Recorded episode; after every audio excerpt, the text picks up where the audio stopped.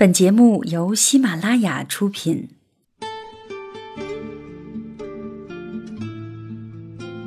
一段文字，诉说一段心情。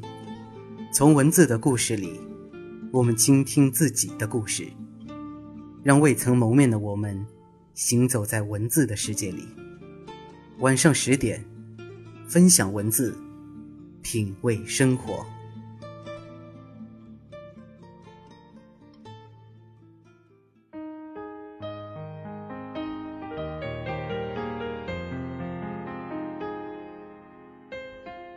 各位晚上好，欢迎收听这一期的晚上十点，我是今天的特邀主播小叶。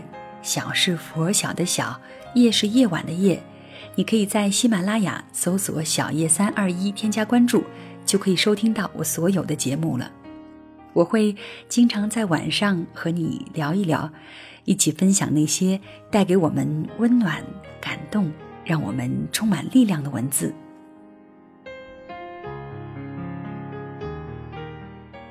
今天要和你分享的故事来自作者蓉蓉，题目叫做《爱情是个什么鬼》。故事中的主人公是一位叫小雨的女孩子，作者这样来形容她：说如果我们都是网络用词的话，小雨就像新华字典一样，生活的一丝不苟。嗯，今天我们就来听一听这个生活的一丝不苟的女孩子她的爱情故事。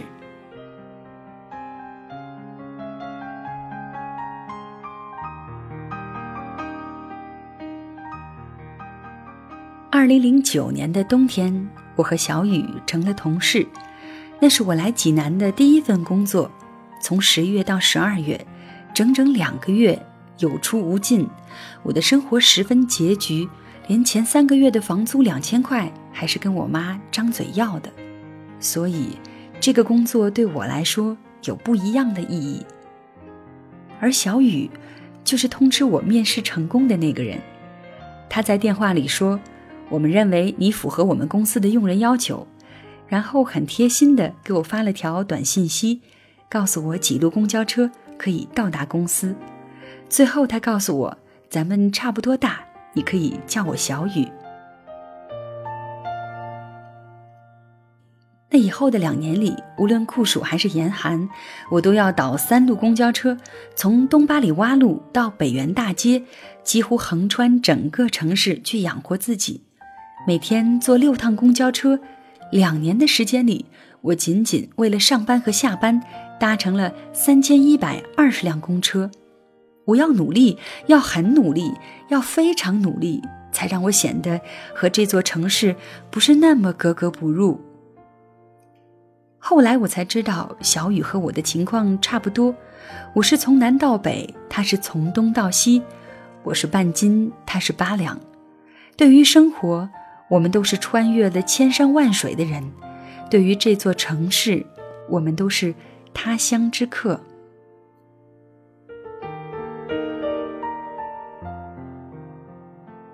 发展办公室友情的第一步，永远都是拼午饭。小雨比我早来公司小半年，所以我以为对于周围有什么既便宜又好吃的食物的问题上，我是可以充分相信他的。小雨不负所托。带我吃了将近两个月的煎饼果子和肉夹馍。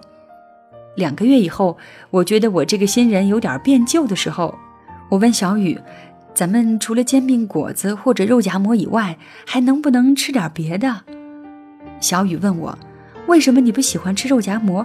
你看，两块五毛钱，有肉有菜还有饼，又好吃还能吃饱。”我说：“不是不喜欢，是不能天天吃啊。”小雨深感愧疚，一笑，两只眼睛眯成一条缝。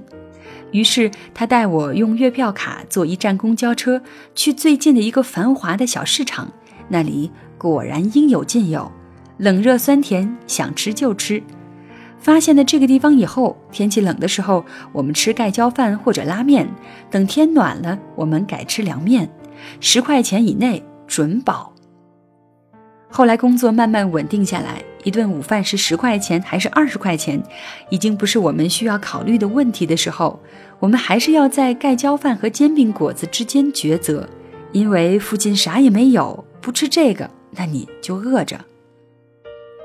在一起拼饭的岁月里，我和小雨培养出了坚固的革命友谊。无论什么，只要不是屎，都要一起吃。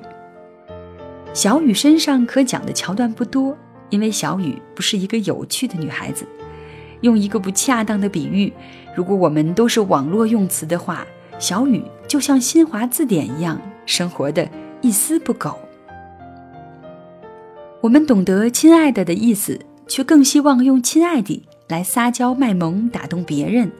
小雨总是问我，为什么用“滴”这个字？大家想表达什么？我只能无奈地回答他，这个问题比较复杂。小雨对我说：“蓉蓉，我特别羡慕你，我希望有一天能像你一样会生活，懂得自己想要什么，而我，不懂。我知道小雨想说什么，他不是不懂得自己想要什么，而是不知道应该如何得到他想要的。”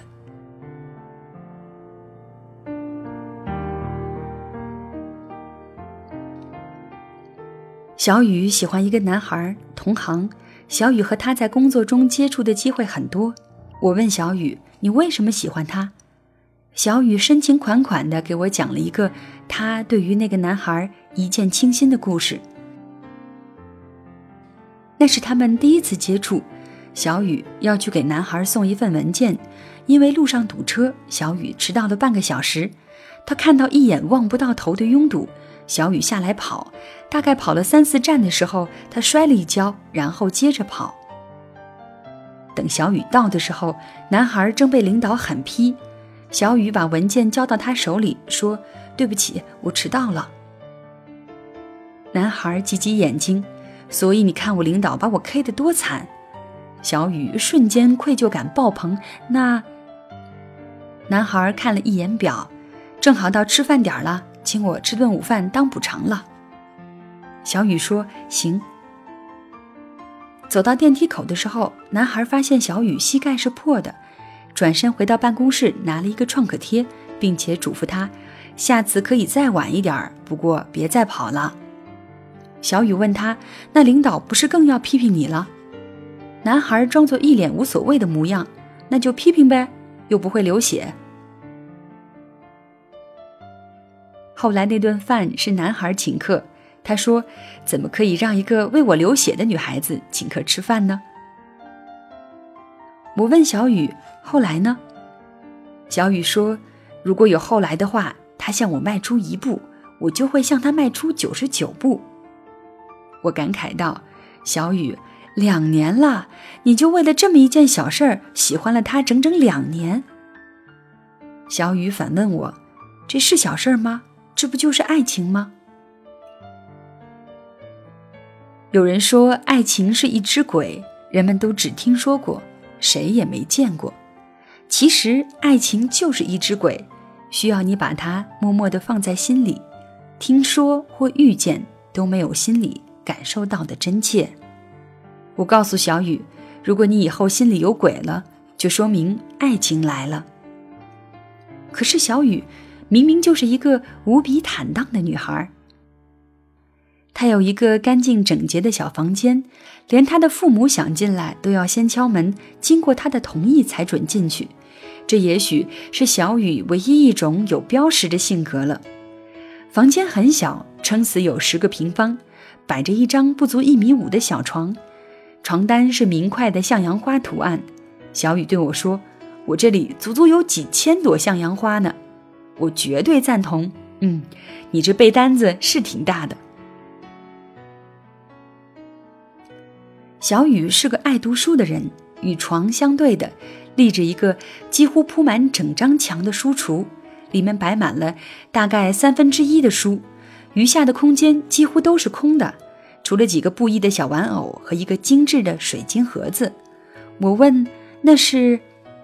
小雨没来得及阻止我。我已经把盒子拿出来看了，然后我就后悔了，我差点把眼睛挖出来洗洗。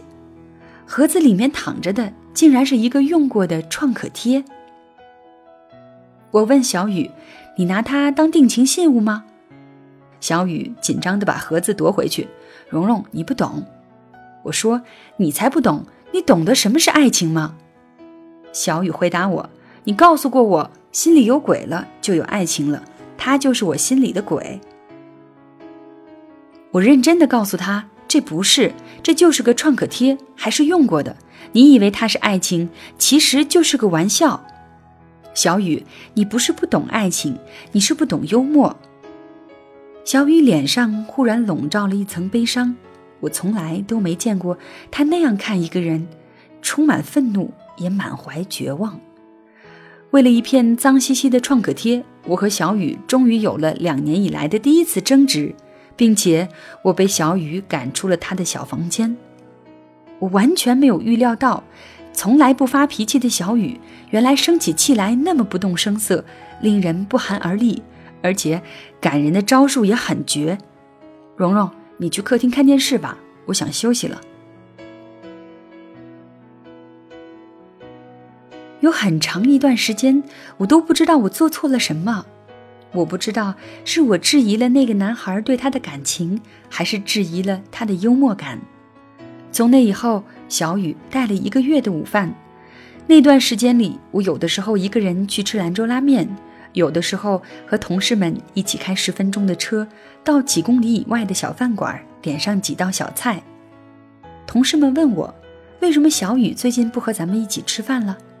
我说被鬼蒙了眼了。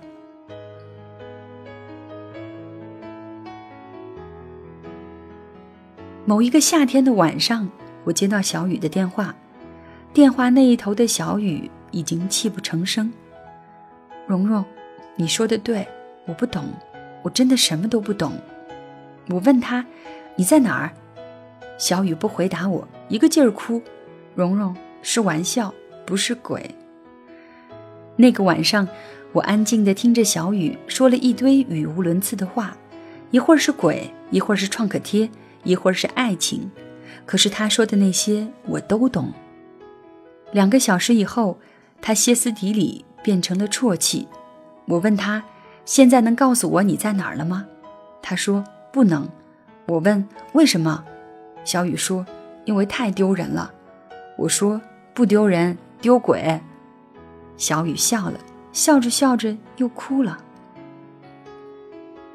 小雨请了两天的假，再次上班的时候。眼睛还是有点红肿，在小雨的办公桌上摆着两张纸，一张是男孩的结婚请柬，另一张是小雨的调职通知信。小雨毫不犹豫地选择了离开，从济南到北京，从一座城市到另一座城市，从一个他乡之人变成另一个他乡之人，而从那以后。我再也没和小雨一起拼过饭，不知道为什么，煎饼果子、肉夹馍都因为小雨的离开变了味道，好像都没有以前香了。吃半个就可以填饱肚子。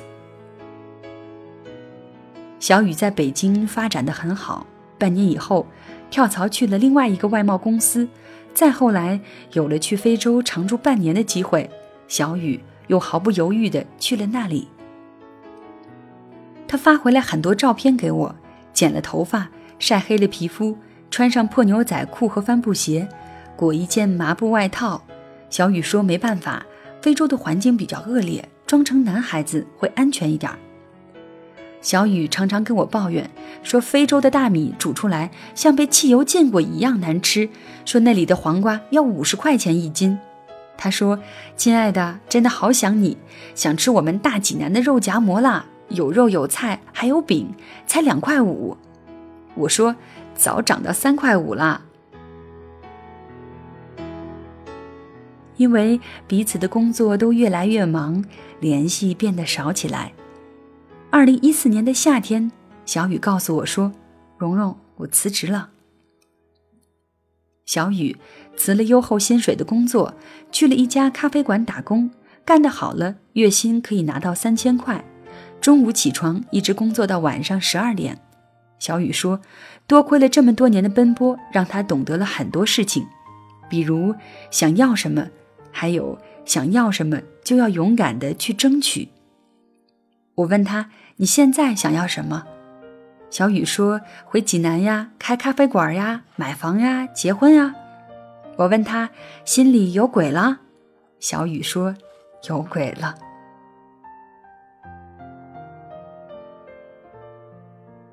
二零一四年的冬天，小雨把他心里的鬼带回济南来给我们看。那是一只体魄健壮的鬼，来自于内蒙古大草原。哦，抱歉，我说错了，是内蒙古，但不是大草原。喜欢啃很大的骨头，喝马奶酒，说起话来却很温柔、低沉而有磁性。鬼是小雨在北京的第二个工作的上司。刚跳槽过去的时候，几乎每天都被这只鬼骂。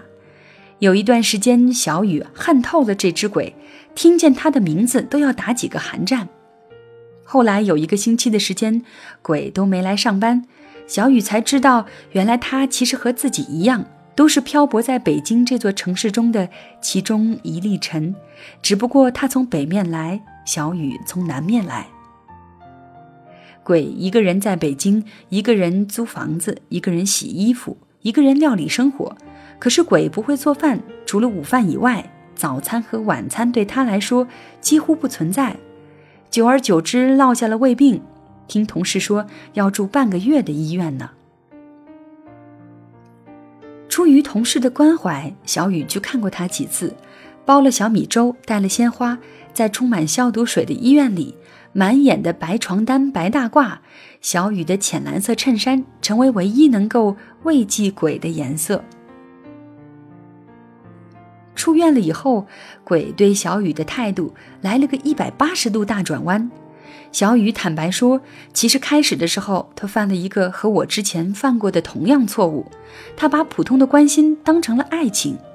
所以，小雨没有放弃那次去非洲的机会，他要到那里去，把脑子里的东西都掏空，让空白的灵魂告诉自己，我要的究竟是什么。小雨没想到，一个星期以后，鬼也出现在了非洲。小雨问他：“你来做什么？”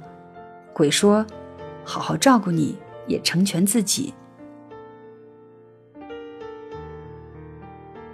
二零一五年，小雨晒出了他们的结婚证，两个人都穿着洁白的衬衫依偎在一起。小雨还留着去非洲时的短发，不擦粉的皮肤有些黑，可是。这些都没有关系，因为依偎在一起的那两个人心里都有鬼。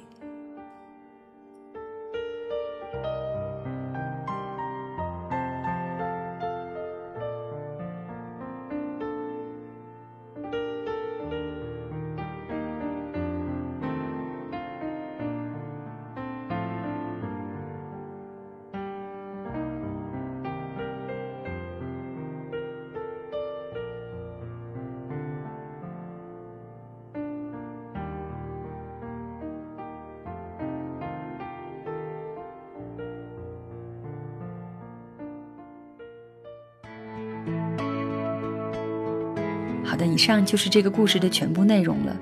我想，像小雨这样活得像新华字典一丝不苟的女孩子，也一定会遇到一个一丝不苟、认真对她的人，会给她一份一丝不苟、认真的爱情吧。如果你对作者蓉蓉的文字比较感兴趣的话呢，可以在新浪微博找到小蓉蓉，往前走就可以看到她写的很多的温暖的故事了。嗯。今天的节目就是这样，我是小叶，佛小的小夜晚的夜。另外呢，我的微信公众号“小叶时间”也已经开通了，你可以在微信公众账号搜索“小叶时间”，或者直接搜索“小叶时间”的全拼，添加关注，就可以看到我在节目当中分享的这些文字了。嗯，谢谢你的聆听，小叶在这里和你说晚安。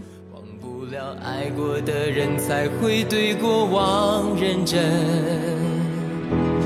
只愿得一人心，白首不分离。这简单的话语需要巨大的勇气，没想过失去你，却是在骗自己。最后你深。深藏在我的歌声里。只愿得一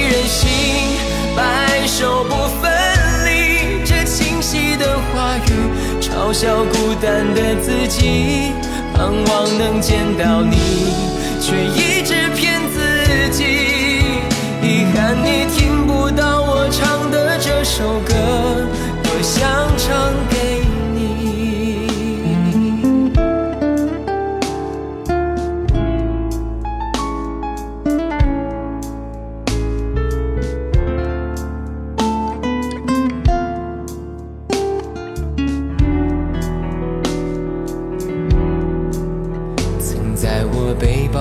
小夹层里的那个人，陪伴我漂洋过海，经过每一段旅程。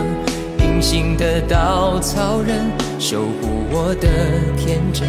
曾以为爱情能让未来只为一个人。关了灯，依旧在书桌角落的那个人。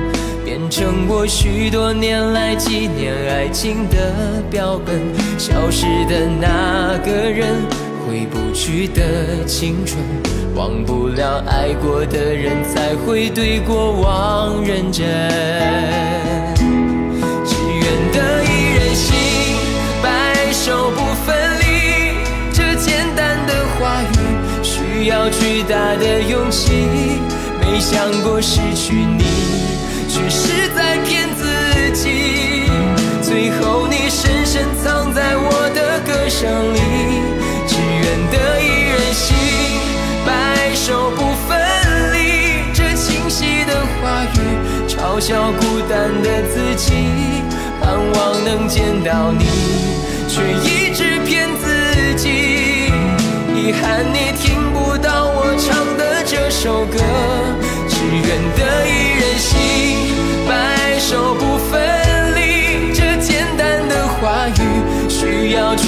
的勇气。没想过失去你，却是在骗自己。最后你深深藏在我的歌声里，只愿得一人心，白首不分离。这清晰的话语嘲笑孤单的自己。我很想你。